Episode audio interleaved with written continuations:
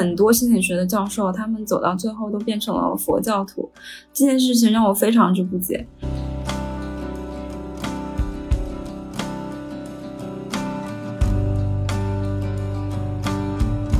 我是当时看到我自己的灵魂在我身体的右后方，然后看着我的身体和我整个禅堂，然后就是后面还有一些其他的体验哈，就那个瞬间就让我一下子臣服了，就说哦，OK，这个东西它确实是存在的。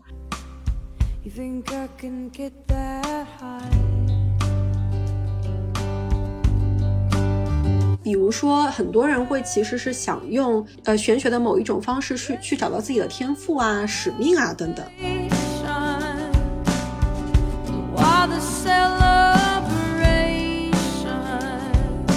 我觉得玄学就是我们人认知到了自己的有限性，并且愿意终身去和自己的有限性做斗争。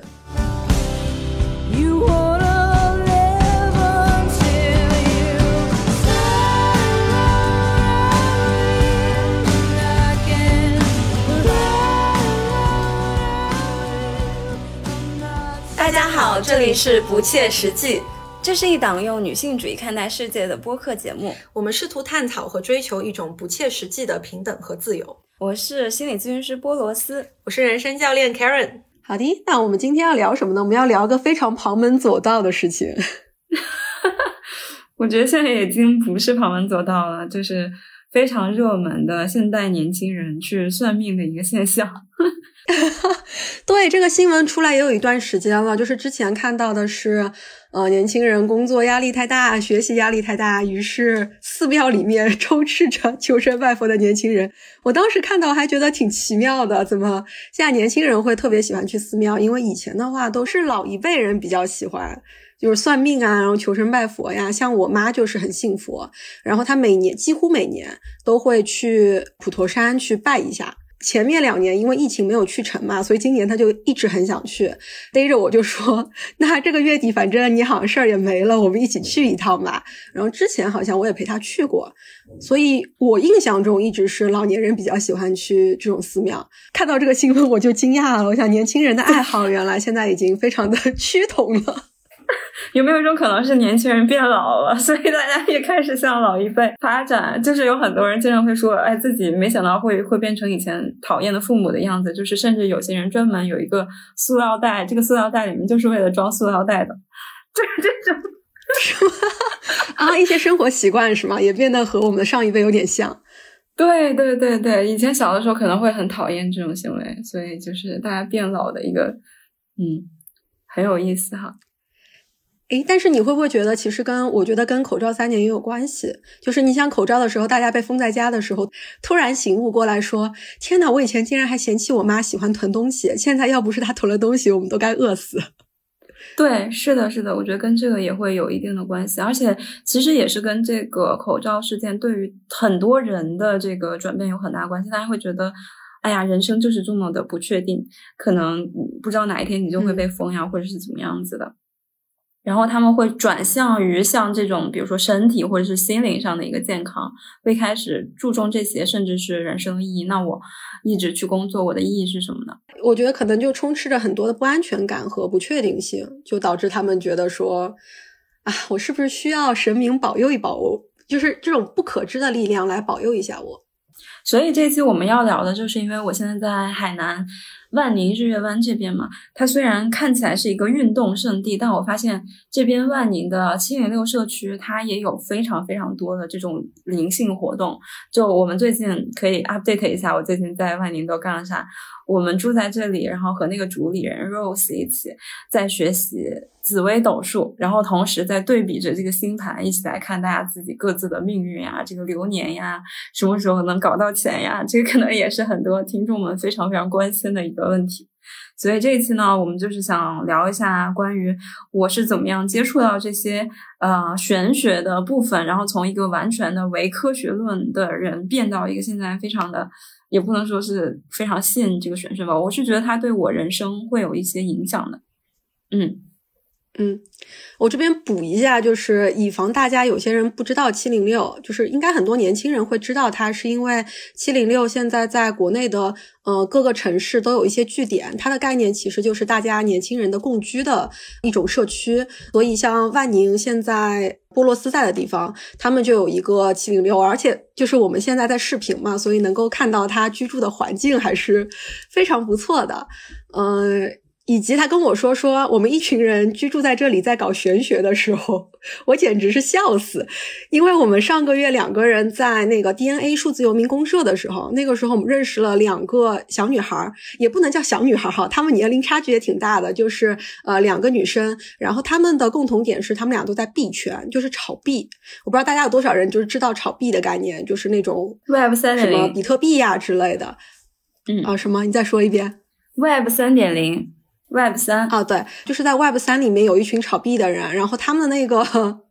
反正比炒股可惊险刺激多了。然后我们俩认识他们之后，就很惊讶的发现，原来那么多币圈的人都在信玄学，就他们都非常在修炼自身，就甚至是把炒币这件事情当做自己人生的一个修炼。然后我们还了解到说，币圈里面就是因为他那个浮动非常大嘛，有非常多的人可能会一招就成为了什么百万富翁，然后一招就破产了，然后来来回回就这样折腾自己。所以我觉得。对于这种就是完全生活在金钱的不确定性和一些和自己的欲望直接对冲里的这些人，他们好像对于玄学就非常感兴趣。所以我们今天就是没有想到七零六也有这样的气质，不过也挺正常的，因为大理七零六就是当时聚了很多 Web 三的人嘛，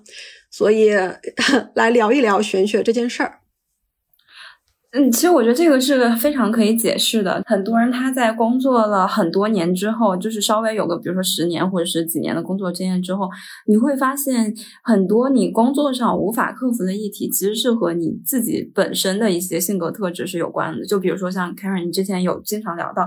爸爸会去炒股，包括我爸也有在炒股。其实你在玩很多事情玩到最后之后，你会发现影响或者是限制你，就是你自己本身的一些。我们叫做课题，或者是你必须要修行的一个功课是有关的。那这个东西呢，其实就是通过玄学，它就像是一个人生地图一样。就假如说我们人生就设计人的这个。这个这个不知道是什么东西，反正设计人人是一个那个被设计出来的东西的话，它会有一个人生说明书，就像打游戏一样，你的哪些技能点是被点到的，你的哪些问题是存在的，那这个时候我我会觉得说算命啊，或者是星盘、八字，包括紫微斗数，它就会告诉你这一点。然后你就可以看到，哦，原来这个人他为什么守不住财，是因为他就是在四十岁之前，你必须要克服掉这个自己本性的一些特点之后，你才有可能守住财。我不知道看人有没有见过那种，就有一些人他经常可以就赚很多钱，但是他守不住，他就会流走，以各种方式花出去的这种人。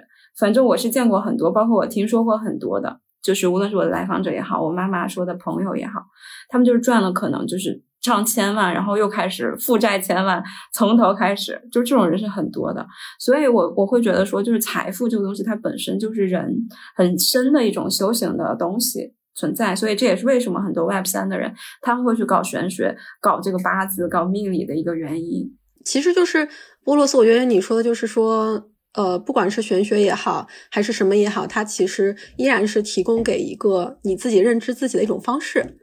啊，只不过是它可能体现在说它影响你的财运，然后影响你跟别人的关系等等，就是有这种外化的影响之后，可能很多人知道玄学，然后去算什么人类图啦、八字啦、星盘啦，他只是想从一种方法里面去快速的抓取一些信息，去了解说，可能如果我们要通过心理学啊，或者是通过 life coach 对话，它其实是一个比较缓慢的一个状态，它会慢慢的去递进，然后去深入。但是像这种玄学的一些途径。它是比较快的，而且很多都是给一张。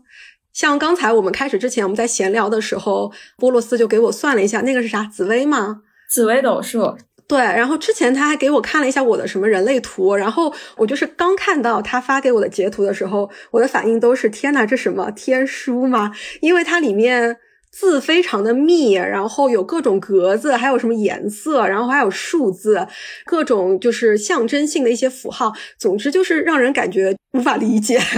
但是它里面就能看出来包含的信息量非常多，所以需要一个人来帮你解读。然后我觉得这种解读就会加快你认知自己的速度，它会啪给到你非常巨大的信息量。我觉得它这个是和我们两个人在做的事情不太一样的一个特征。其实我觉得他说不一样也一样，他说一样也是也是一样，因为他解读的话是跟这个解读师本身有很大的关系。你比如说有一些解读师，他就是非常的粗暴，包括一些初学精神分析的人，他就是给你野蛮分析、粗暴分析，说你所有这个东西都是归归结于你的性呀什么什么东西有关。那其实不管是人类图星盘，还是说这个紫微八卦，都是跟这个解读的人也有很大的关系。那有些人他就是很。自己就很固执那种，说你这个命就是这样子这样子的，怎么怎么样？那他，我觉得啊，这样的人就不是一种好的解读师。啊，所以这一点其实跟所有心理从业者，我觉得都是和这个有关系的。就是你到底能不能处理好客户的问题，其实在于说你抱着怎样怎样的心态在做这件事情，不管是解读也好，咨询也好，就是你抱着怎样的心态。如果他本身就抱着说我做的这个玄学，不管是哪个派别的事情，我就是在给你一个你命该如此的。他如果自己都相信说这个东西就是命定就应该如此，然后这个就是你的说明书了，并且它不可改，那么他解读的方式一定是那种非常。以确定性的语气在指导你的人生，在指教你。我碰到过这种人，就是我们俩之前在聊说，哎，为什么其实我对玄学没有波洛斯那么来的热情，是因为我们俩的经验认知造成的。他有很多，待会我们会分享，就他很多真香经历都是玄学带给他的，但我可能就很不凑巧，就是我从小可能，然后到后来自己去接触一些玄学里面的那些人，可能。接触到的正好是和我想要的那种气场不合的，就他们就是我们刚才形容的，就是一直在告诉我说你就应该这样，然后弄得我非常的难受，就是我的内心一直会有那种自我防御机制竖起来，就是我不想跟你再聊下去了，啊，就对我产生了反作用力，就让我觉得说，哎，玄学可能 it's not my thing，就那种感觉。但后来其实我自己有去看一些，比如说超个人心理学呀等等，然后以及我后来稍微去。了解了一下，比如说量子力学的人生观是什么，我就能够通了一些说玄学的本质，它的核心到底是什么？它其实根本就不是告诉你说这就是你的命，然后我告诉你你应该怎么去获取财富或者是怎么样，而是它的核心是在于说，依然是你虽然有一个人生设计图，但是你是可以去改变它的。来，波罗斯说一下。对，刚刚开始你说的这个部分，我就想到了今天早晨，就是这个七零六的主理人，他在给我冲一个咖啡，就是手冲咖啡。他号称自己是什么日月湾最好的美式手冲第一人之类的这种，我真的觉得我之前喝的那个手冲都没有他冲的好，就是。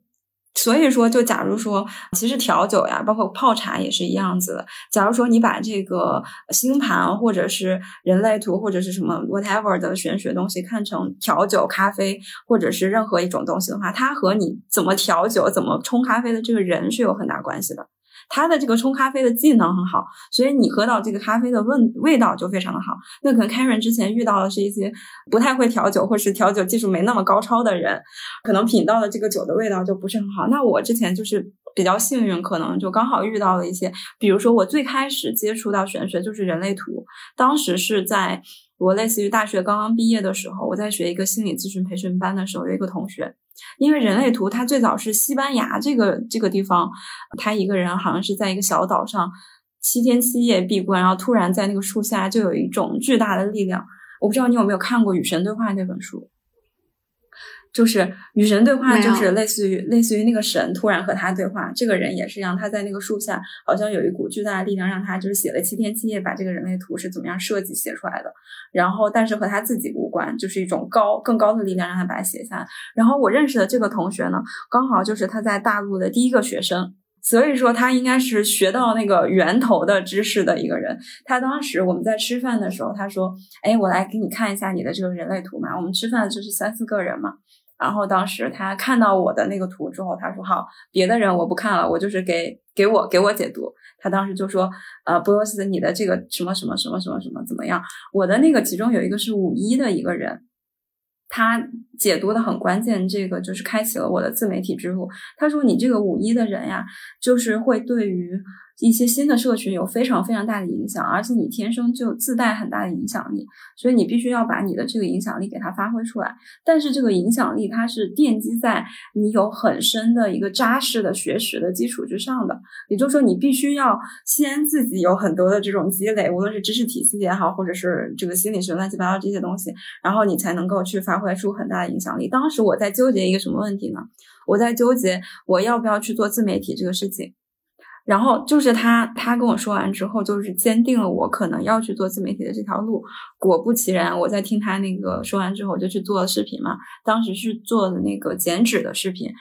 啊，一下子就在 B 站上小爆了一下，而且当时去参加线下活动的时候，那个人就说：“哎，你是不是 B 站的那个什么什么 UP 主？”就是到这种程度，第一次在线下被人认出来，是因为他看了我的 B 站视频，就可以想象我当时视频还是有那么一点点影响力在的，就是因为听从了他的这个部分。然后后面的话，又是遇到了很多很神奇的人。对这个，可能我听完之后，我觉得波洛斯正好就是这个人给到他的是他当时非常需要的。我觉得如果拿就是什么玄学里面的吸引力法则来讲的话，就是波洛斯当时就吸引到了这么一个人，正好在他需要加持的时候给了他一个正向的肯定。嗯，其实这个是我要说的，就是每个人的参命可能是不一样的。比如说之前有一个就是我在接触解梦的时候接触的有一个朋友。他给到我的很多次解梦，虽然是有一些帮助的，有一些启发的，但他整个人在解读的那个状态，其实我不是我觉得特别合适的，就是因为他会给到我很多肯定句，比如说，你知道吗？你就这样这样这样，或者是你知道那样才是你应该追求，就是他有很多这样的感受给到我，所以让我会有那种抵触的心理，就是我想和他说，这个东西是应该由我自己决定的。不是说你帮我解了之后，你就帮我定了我应该去做什么，但也是这个人给到我另外一个朋友解梦的时候，是帮助了他很大的一个方面，就是我当时那个朋友在纠结是不是应该离开自己生活的城市，跑到一个陌生的城市，接受一份新工作去闯荡。其实这个选择对他来讲风险是非常大的，因为他同时还是一个妈妈，就他要考虑到的因素非常非常多。但他当时做的那有一个梦，去找了这个同样的这个朋友去解了之后。给到他一个正向的肯定，是你这个 opportunity，你应该去抓住它，抓住它对你来讲就是你想要的，并且是一个好的路径。给了这个正向肯定之后，他就接受了这个 offer，后来他的整个职业就非常的顺遂。所以他自此之后就非常的相信这个节目师。所以我想说的就是，可能每一个人就是节目师的状态也是有波动的，然后我的需求可能也是有波动的。可能当时他们俩的磁场和契机正好就合了，而他跟我没有合而已。本来玄学就是去除掉了一个简单的一致性的因果关系嘛，所以大家的体验可能也是五花八门的。我觉得你虽然说就是这个解梦，你当时的体验不是很好，但是你后面还是有去系统的去跟他学解梦嘛？那所以他会不会也是对你另外的一种影响呢？因为其实大家不知道，我和 Kevin 真的有录过两期解梦的东西，但是因为那个太个人化，所以我们就没有把它放出来。所以你后面不是也是有在学习这个部分吗？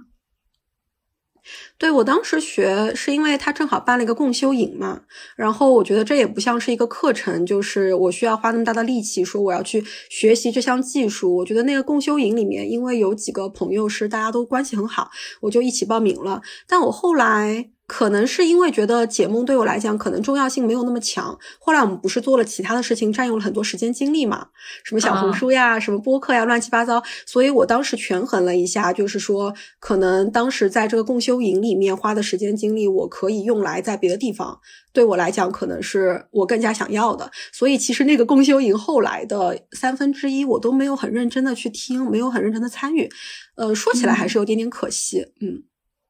没关系，没关系，我们下次也许可以录一期那个解梦的博客。我最近又做了一个特别特别。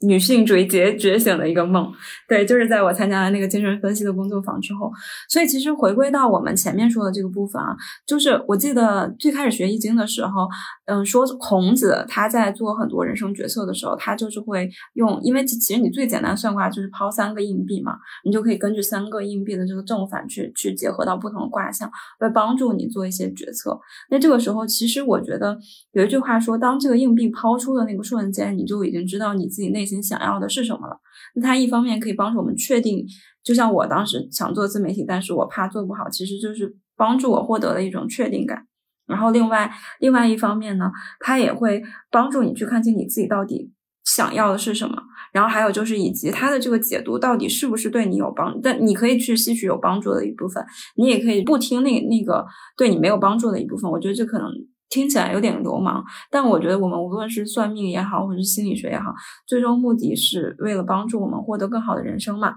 对吧？那就看他怎么样能够帮助到你。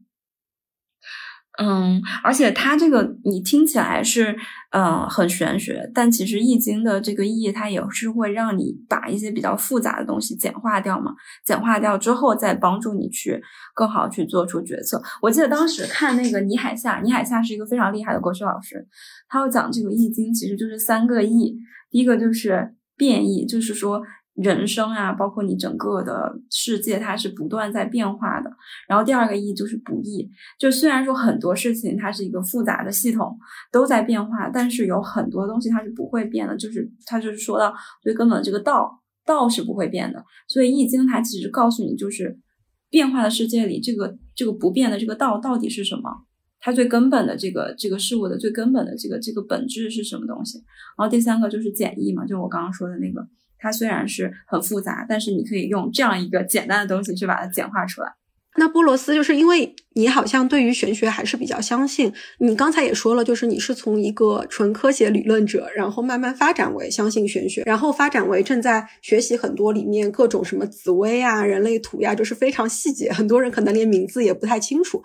那这个过程之中发生了什么呢？我觉得最早应该起源于我当时在学心理学的时候，就是跟国内外很多大咖的教授或者是老师在学的时候，我发现很多心理学的教授，他们走到最后都变成了佛教徒。这件事情让我非常之不解。就我之前还有和人辩论或是 battle 过，就是说，就是这个为什么不是科学啊？这种就是大家可以看到我以前是多么的唯科学至上。然后我说我不行呀，我必须要了解为什么这些教授都变成佛教徒。我就去打了一个禅期，当时是在北京的一个寺庙里，那个禅期的第三天就让我整个人彻底的有了一个改观。这个前提是我。练习了，当时是我在练习科学的正念冥想，第六年、第七年之后去做的这个禅期，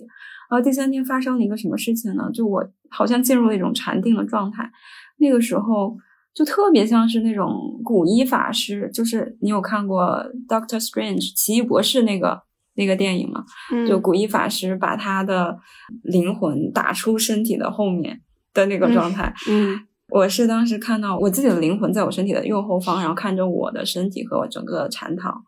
然后就是后面还有一些其他的体验哈，就那个瞬间就让我一下子臣服了，就说哦，OK，这个东西它确实是存在的。然后包括以前我也跟我爸妈说，我就不听他们的，不信中医啊什么的。我也是在打坐的过程中，是后面在山上，我在山上待了一个月，在打坐的过程中，我竟然看到了我的那个经络，然后。我下来之后，我就去看那个百度图上经络的图，我发现跟我体验到的，在我身体里流动的那个图是一样的，它走向是一样的，我就不得不信服这一点，因为是你真的身体层面的体验和感受到了这个东西，就说啊，它可能真的就是存在的。然后后面是在我二一年的时候读了一个论文，是当时还上微博热搜了，你知道吗？就是说国外有一个科学家，就是他们搞出了一种染色体。这染色体是可以去标注我们的经络的，这个时候才证实了经络是真的存在的。所以这个这个部分可能也体现了就是我们目前科学手段的一个局限性，然后才让我开始比较信服这个东西。嗯，再加上后面就遇到了一些比较奇葩的这个算命的老师啊，或者是同学啊，帮我去去做这样的一些东西。我觉得人真的如果要改变或突破自己的某一个呃认知的话，亲身的体验是。最重要的，就我觉得，其实很多玄学的流派也好像超个人心理学也好，它其实说的就是，嗯，他们只是愿意更加愿意去相信了一些超过现有的科学能够解释范畴的一些亲身经历，那些无法用科学去恰好解释说你的这个经历。为什么会是这样？就很多人，比如说他会和那种什么高我的连接呀，或者和那种无限宇宙、无限的那种存在进行连接。然后很多的很多的宗教，我觉得都来自于这个吧。就突然有一天，什么醒过来之后，感觉神跟自己说了话呀，然后我要把神谕写下来呀，等等。只不过表达方式的不一样，我觉得它可能都是一种人的一种超现实的体验。然后体验过的人就会非常相信自己的这个体验是真的。嗯，但是像科学这种，就是存在是非对错，什么好坏，就完全纯用这种亲眼见到才是真的的这种信念去判别，就很难以解释它。但现在应该从科学的范畴，其实不是都说嘛，说科学的尽头就是玄学。我觉得这个是在量子力学出来之后，我觉得我跟波罗斯的体验不太一样的是，他是纯走亲身经历体验之后他就相信了，然后我是稍微走认知这条线的，就我还是去研究说，哎，那到底是为什么？我很想先从脑的层面先知道一些东西，然后再去去体验。所以我是从知道了说，哦，原来我们原本的整一个社会的构建和教育体系教会我们的东西，都是建立在牛顿的那个世界观里，就是对错好坏。像我们小时候，呃，认知一个新的概念，我们可能在卷子里面就先做判断题，什么苹果是红的打勾，苹果是黑的打叉，就是这样的一个对错。是我们一开始就是认知这个世界的一种方法，所以我们所有的认知都来源于这个是正确的，这个是错误的，就是是一个二元对立的状态嘛。但自从就是量子力学出来之后，其实从科学的层面就解释了说，其实这个世界上并没有那么线性的因果好坏二元对立，很多东西都是多元的。我觉得这个东西是最最打开我认知的，就是你理解世界的方式改变了。然后，对于这种以前就科学无法解释的东西，你就愿意去突破、去相信了。嗯，对你说这个让我想到，就是金观涛，他是一位哲学家。然后他，我之前读过他的一些书，就关于系统论这个部分，就会讲到说你刚刚说的量子力学呀，它整个都是一个变化的过程。他之前是怎么定义科学呢？他说，其实科学的定义就是可受控的、可重复的一个实验。如果从这个定义的角度来说的话，那其实我觉得我们我们生活中可能很多东西它它都不是不属于科学的生活中的一些现象，所以你就会发现它其实有一点像是一种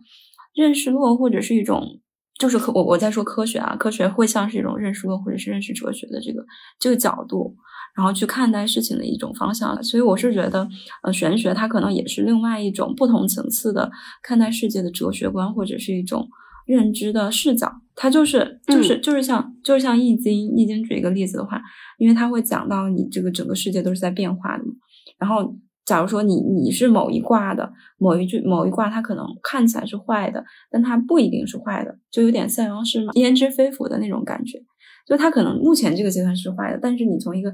长远的人生角度来看的话，它可能对于你后面发展是有好处的。所以它是这样一种解释吧，我觉得这是这是可能。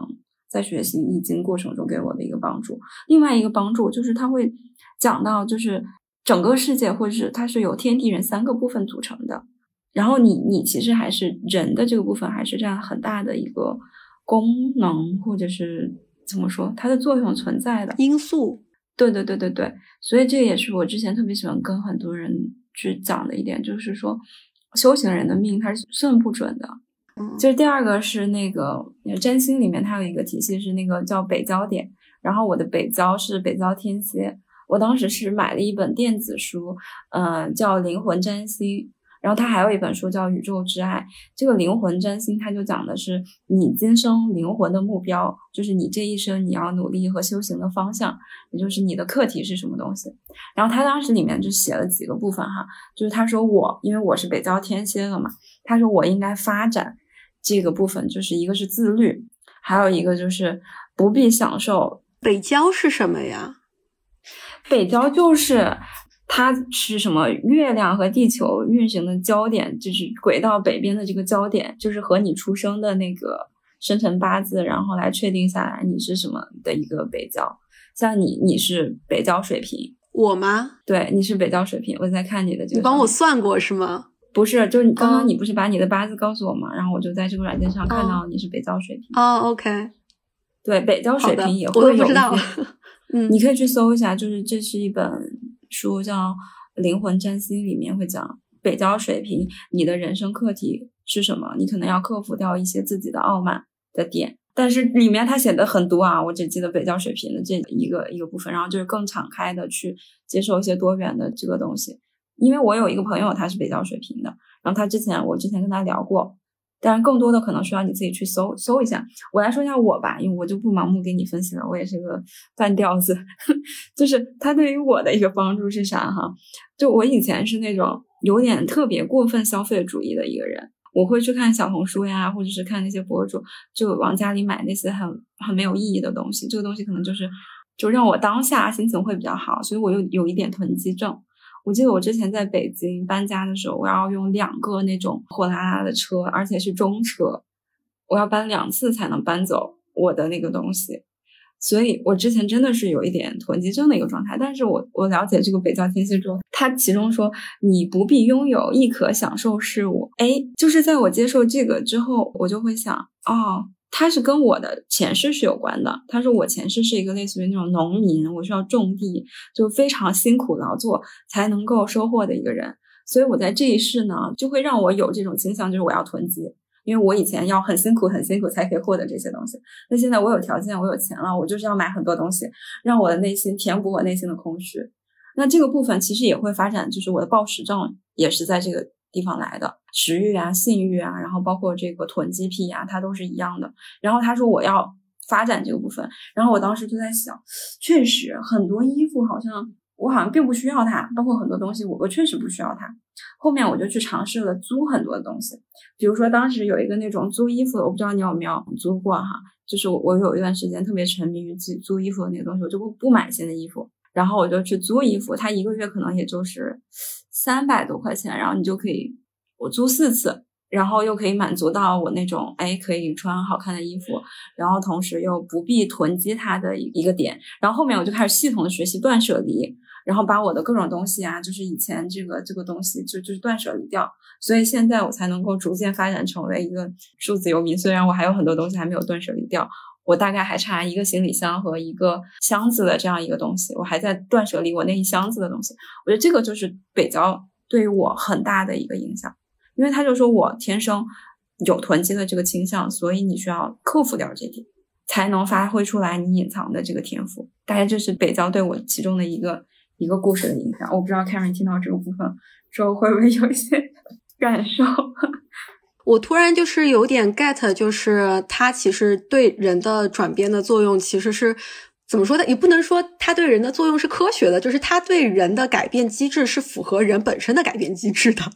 就是你首先知道了说，呃，我这样做的，比如说我的某一个习惯，它是基于过去的一个什么，不管是基于过去我父辈的我的对他们的习得，对，还是基于前世，不管原因是什么哈，就是因为我们跳出了二元对立，跳出了线性因果，就是不管原因是什么，总之你知道了说我的某一个习惯或某一个特性，它其实根本不符合我的现实。比如说，我们上次播客不是有说到，明明我的账户不仅仅两万，但是我一直拿那种两万的匮乏来过我的生活，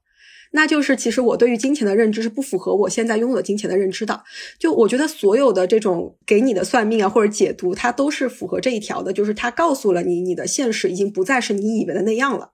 然后你认识到了之后，第二个很重要的就是你进行了有意识的觉察和改变。这个是很重要的一点，这个是我为什么以前比较抵触所谓的算命的那方面的玄学，是因为，就是我们我们家的很多亲戚很喜欢算命，就比如我们家有那种什么某一个亲戚的孩子，他真的在高考之前改过名字，是因为他妈去算了个命，说那个道士也不知道是什么的，就告诉他说，你儿子只要改了这个名字，他可能可以改命，比如说。打个比方，也许他高考就能够很好，或者是怎么样，他就真的去给他户口上改了这个名儿，但是高考并没有因此而变好。就是想说，就是这个，就是算命了之后，如果你不是那种主观的去改变的话，那么这个命其实依然是不可以改的。就这个是很多人算命就是没有办法改变自己命运，因为你依然是要靠行动。就是有一句话。我觉得是对我影响很深的，就是这个世界不会因为你想什么而改变，只会因为你做了什么而改变。所以我后来就是有一些时候，不是老是在 B 站上面刷到一些什么吸引力法则，然后我点进去了之后，他就给我推荐了更多什么讲吸引力法则的人。我觉得中间有一个我很认可的，就是有一些人会讲说，哎，吸引力法则为什么对你没有效？你比如说做这几件事情，它可能会对你更有效。其中一个我非常认可，就是有一个人说，你给宇宙下完订单之后，并不是说你躺平躺在家里面，然后天天写什么感恩日记就见效了。说你要在行动上相应的变成那个你想要成为的那个样子。就是你要先做，然后它慢慢的就成真了。所以很多时候，我觉得这个既能用玄学去去解释，又能用科学去解释，是因为依然是你自己造就了你的人生。所以说，它其实，嗯，我觉得看上刚刚说的有两个可以从心理学的解释的。第一个就是自我实现的预言，然后第二个是你的心智模式是什么样子的。那如果说你的心智模式就是一个受害者的角色。啊，你就是觉得说我的高考或者怎么样，我只要改名字我就可以考好，我就躺平不动了，那它是没有任何意义的。你包括甚至前一段时间不是那个原生家庭决定论非常火的那段时间，那很多人他就是又找到了一个借口，说 OK，那我现在什么什么什么什么不好，就是因为我的原生家庭不好，他要去责怪这个原生家庭的这个部分，然后他又躺平了。所以这个东西，你无论是心理学也好，玄学也好，它只是一个。受害者加固他受害者角色的一个东西，所以还有另外一个剧，我我觉得说的也很好。他说：“命是强者的谦词，弱者的借口。”就很多人他可能就是为了找一个借口来让他自己觉得安心，让他自己处于他自己的这个舒适圈内不动，就是躺着不动。但是对于另外一些人之后，他可以会发挥自己的主观能动性去改命。对。这个是我觉得，就是大家接触玄学可以对自己有用的点，就是你要知道说，玄学也依然只是一种助人的方法。它和心理学也好，跟 life coach 也好，其实是一样的，它只是方法，但最终起不起效是看你自己的自证预言。然后你刚刚说到什么受害者，然后原生家庭决定论这种，就是我想说，我我以前是活生生的例子，好吧？就是我以前发生了啥，我可能首先因为我以前没有觉察能力，我不知道我在干什么，就是我知道我在做的是原生家庭的归因，但是我当时是没有这种觉察，说如果我一直有这个行为，它会给我带来怎样的后果。啊，所以就是那个是我以前的一个重复的习惯，就是我遇到一些不如意，或者说其实我内心根本就不想改变的一些事情，我就会说，因为他是以前怎么怎么样，父母怎么怎么样，啊，然后后来觉得对我特别有变化的，就是我要决定把这个受害者帽子拿掉的时候，就是没有人欠我的，没有任何人欠我的，就是只有我愿不愿意去解决课题这件事情本身。才是对我以后起效果的，所以其实积极心理学里面也和以前的精分做了很大区别嘛。就是以前的精分很多是原因论，就是会告诉你说因为这个，因为那个。然后后来积极心理学出来之后呢，就说其实是自证预言，就是你首先要知道你未来你到底想实现什么，然后按照未来你想实现什么去决定说你要不要改变。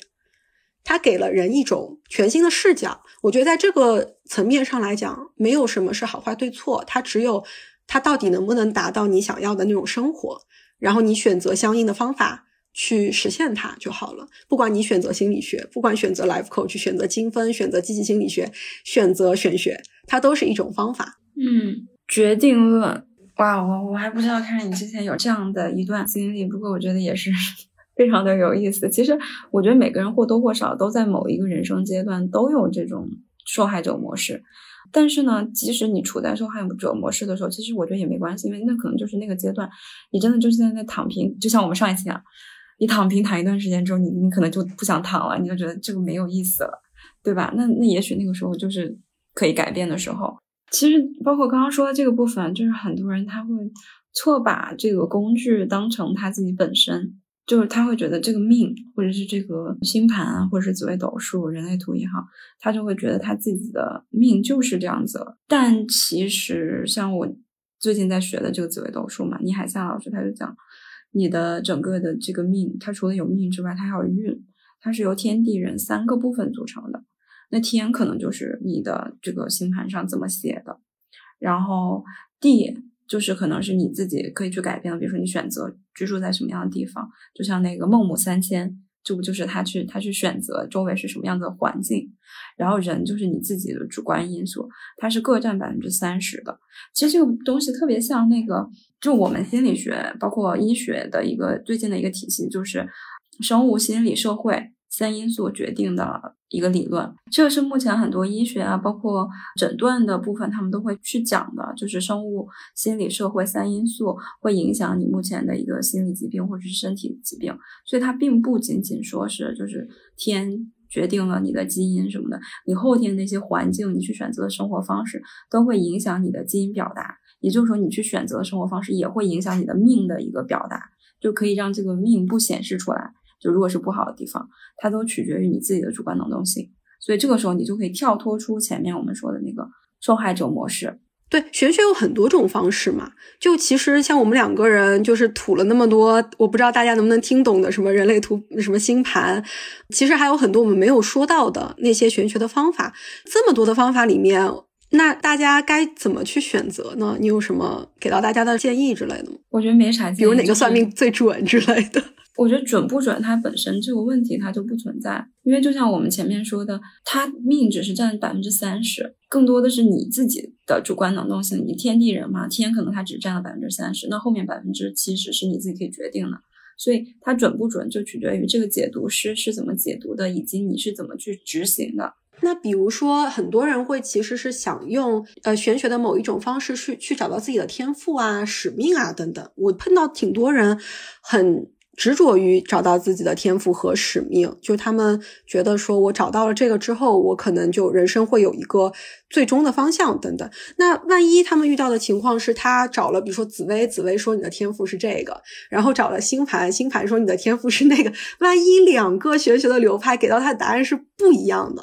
有没有这种可能呢？我觉得是有可能，但也有可能是就这几个玄学给到你的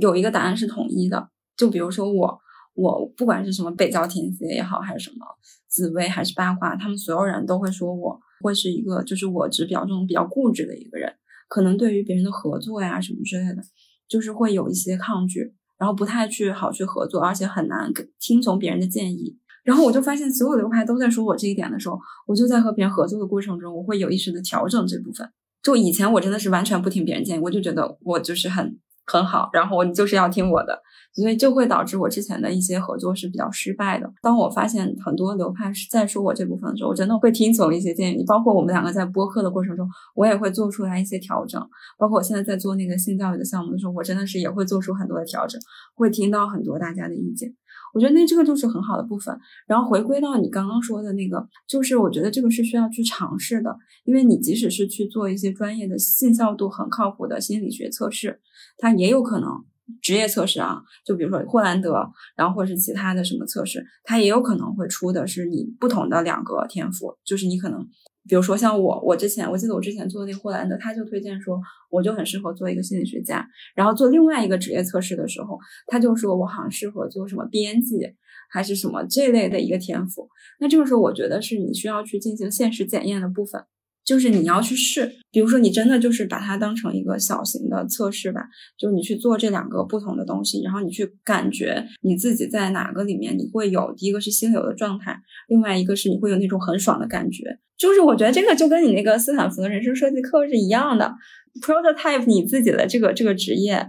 对吧？其实它说归说到底是一样的，对，所以你完全就是可以去测试这些东西。对，我觉得这个就是我挺认同的部分。就比如说，大家给到你的，不管是别人的解读，或者是别人的建议啊，别人给你的视角，我觉得通通是增加了我们对于自己的了解。但这些了解，我觉得也是带有别人的人生剧本或者他们的认知所局限。就任何你收到的东西，都是要进行自己的检验的。我觉得有一个是一个是情感上的一个检验吧，就是他告诉你这个东西，你有心动吗？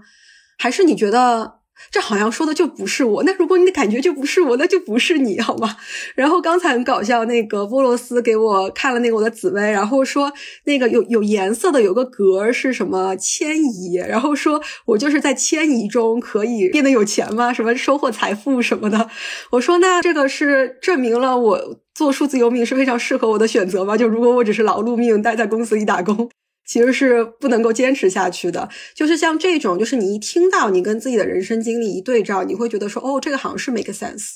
它只是给到你了一个外界更加来的一个肯定而已。嗯，对，嗯，所以算命准不准是一个伪命题，我觉得跟自己的一个感受，然后你自己的实践相结合，哦，你才能够去检验。就毕竟人生活出来的嘛，也不是算出来的。哎，那本特别经典那个书叫啥来着？《了凡四训》。当时是有一个就是信佛的一个女士，她是一个就是有点像我奶奶那个年纪了吧。就是我在沙溪碰到她，然后有一天下午她跟我喝茶，喝了好久，一直在跟我说一些佛教的东西，然后就很传道，你知道吗？我真的不知道为什么我的体质就会遇到这种什么基督教非要跟我传教，然后佛教徒非要跟我传教。她跟我说了很久，然后说你去看那个《了凡四训》吧。我回去真的用手机查了一下，看了一下。但哎，你看的是什么感觉？总之我看了之后，稍微觉得有一点不可置信。反正那个时候我还没有任何就是其他的什么觉觉察力，也不是特别够。然后我看完了之后，只觉得说这啥呀写的？也许我现在应该重新去看一下。我已经忘记他写了啥了。我其实也忘记他写了啥了，但是我我只记得就是刚刚说的那句话，就是修行人的命是算不准的，就是你的命。我命由我不由天，就是有点那种那种感觉，就是他已经被算命先生算到那个时候，就是他考不中官也干嘛干嘛就要死掉什么之类的。但是因为他自己不断的去去努力，然后就去可以去改命。我觉得这个是我印象比较深刻的一个部分。对，我觉得这句话这句话我是认同的，就是那个修行人的命是算不准的。我觉得修行说到底就就是觉察吧。我跟他结束了一个长段的一个。咨询关系嘛，然后我就有问到，我说那那你觉得这中间你觉得收获最珍贵的是什么？他说其实是他以前根本不知道觉察力是什么，他现在知道了，然后觉得这个东西才是对他来讲最重要的，就是你随时随地的每时每刻的知道此刻我在想什么，我将要去做什么，我想做什么，我能做什么，就是如果你永远保持觉察。就对自己会有一个把握，他觉得这是最珍贵的。对，我觉得其实不光 coach，我们心理咨询也是一样的，就很多客户都会反映这一点，就是从一个懵懵懂懂在雾中的一个状态，好像能看到自己走在哪里，自己现在的阶段。所以这也是，就是我觉得它也是有效性的一个部分嘛。就是很多人他自我觉察能力很好，他其实是完全不需要这些工具的，因为他自己每时每刻都可以是自己的心理咨询师或者是自己的 coach。这也是我觉得，不管是任何工具也好，玄学也好，科学也好，心理学这些八字呀，什么乱七八糟，它其实最根本都是离不开觉察。你甚至是佛教里面，佛是什么？就是，其实，哎，宇宙的尽头原来不是玄学，是觉察。我觉得所谓修行，其实就是觉察力吧。然后觉察了之后，接纳，接纳了之后改变。所以要赚大钱，是不是也要先觉察呢？对呀，本来就是回归到我们前面的话题，你你要赚大钱，你肯定是要觉察到你自己内心深处的一些金钱的根本观念。如果是从科学心理学的上面来说，你比如说有一些人他的根本观念就是钱是不好的，钱是坏的，我赚了很多钱之后我就是坏人，那这个这个观念非常非常的阻碍你去赚很多很多的钱，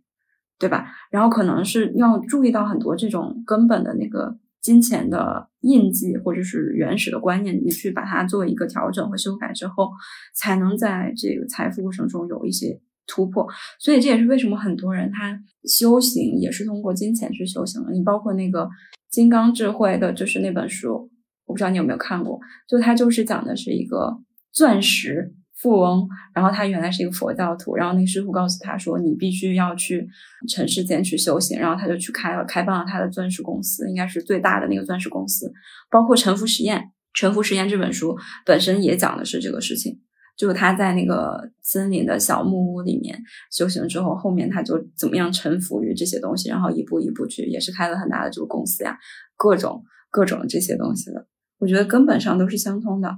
因为金钱它本身也是另外一个游戏，嗯，就每个人道不一样吧。有些人修的是金钱道，对吧？有些人可能最大的课题就是情感，老老遇到渣男渣女。然后有一些人可能很早就看破红尘，然后就在寺庙里面修了。我觉得都是道吧。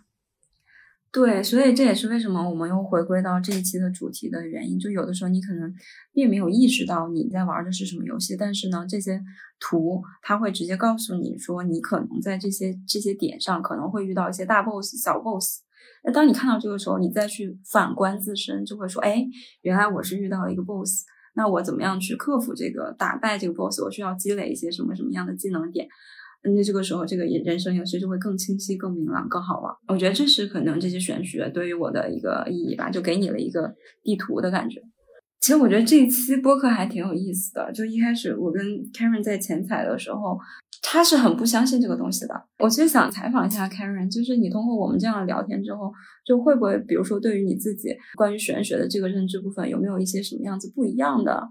改变？因为我记得采访的时候，我们两个好像对于这方面还是有挺大的一个差异的。就类似于有一种像我是特别相信这个东西，你不太相信的这样一个人。我们是这样进行一个对话，这是我们前采的时候的一个感觉吧。就是当我们录完这期之后，你会不会有一些什么新的认知呢？我觉得很有趣，就是刚开始波洛斯很兴奋的说：“哎，我在那个海南这边七零六，天天在搞玄学，然后说我们聊一期玄学吧。”然后我脑袋里面跑出第一个观念就是玄学，我们要聊以前算命的那些东西吗？然后我就很疑惑，我说为啥要聊这个呢？我就给他打了个电话，我们就聊了聊。其实我觉得我们在那个电话里面做的最重要的一。事情就是在澄清玄学，我们说的玄学到底指的是什么？我觉得很多人在概念，就是其实你在深入聊一件事情之前。大家先去做的是，你先要知道我们到底聊的概念是不是其实天差地别。比如说，你说玄学可能意味着 A，我说玄学意味着 B，那我们其实都是在自己的那个小圈圈里面去打转，然后不知道对方在说什么。所以我打了那个电话，我就去想去澄清说，你说那个玄学是我意识中突然冒出来那个玄学吗？于是我们终于澄清了，说哦，我们想聊的玄学是更大的一个东西，它可能不仅仅是术的层面，就是说哦，有哪些流派啊，然后这些流派是怎么帮你算命。的呀，而是说我们想聊一个稍微宏观点的概念，就是我们跳出科学之外，去看一下说，除了我们相信科学，就因为我们从小到大被教导成这样，就是说啊，眼见为实，然后实只有实践能出真知，然后你只能相信科学的唯物主义。但我觉得接触心理学之后，我们更加相信内在人的体验了之后。我觉得是对我的人生观会有一个挺大的转变，就是我们认知自己、认知他人和认知这个世界和宇宙的观念变得更加的宏大了。因为我觉得所谓的科学是人造出来的一个概念，就如果你只是相信自己造出来的概念，那是有局限的。就所有人都是井底之蛙吧。就很多人不想做井底之蛙，但是我们首先要承认的是，人的设置就是一只井底之蛙，就是除了那个圈口，就是你的是非对错多不多。如果你每天都发现自己在说这是错的，这是对的，那你那个井口是很窄缩的。就只有当你一直去觉察，说哦，我又在说这个是对的，这个是错的，我为什么要这么肯定？什么让我这么肯定？事实真的是这样吗？就当你一直去挑战自己的认知，跟自己去做辩论的过程中，就那个你的那个井口会变得更大一点，变得更大一点，变得更大一点。我觉得接触一些玄学之后，它给我的感觉就是，我可能盗用一下。上野千鹤子说女性主义的话，就上野千鹤子说女性主义是什么？它其实是女性认知到了自己身上有厌女症，而愿意与自己身上的厌女症去做斗争的这么一个事情。那对玄学是什么？我觉得玄学就是我们人认知到了自己的有限性，并且愿意终身去和自己的有限性做斗争。就人不可能全知全能，那是上帝做的事情。但是我们去一直觉察自身之后，其实我们是在往一个可能这辈子死之前你都没有办法变成上帝，但是你在往那个目标慢慢的去迈进，就是你在突破，然后不要被你的井口局限住，嗯，就不要放弃努力吧。我觉得，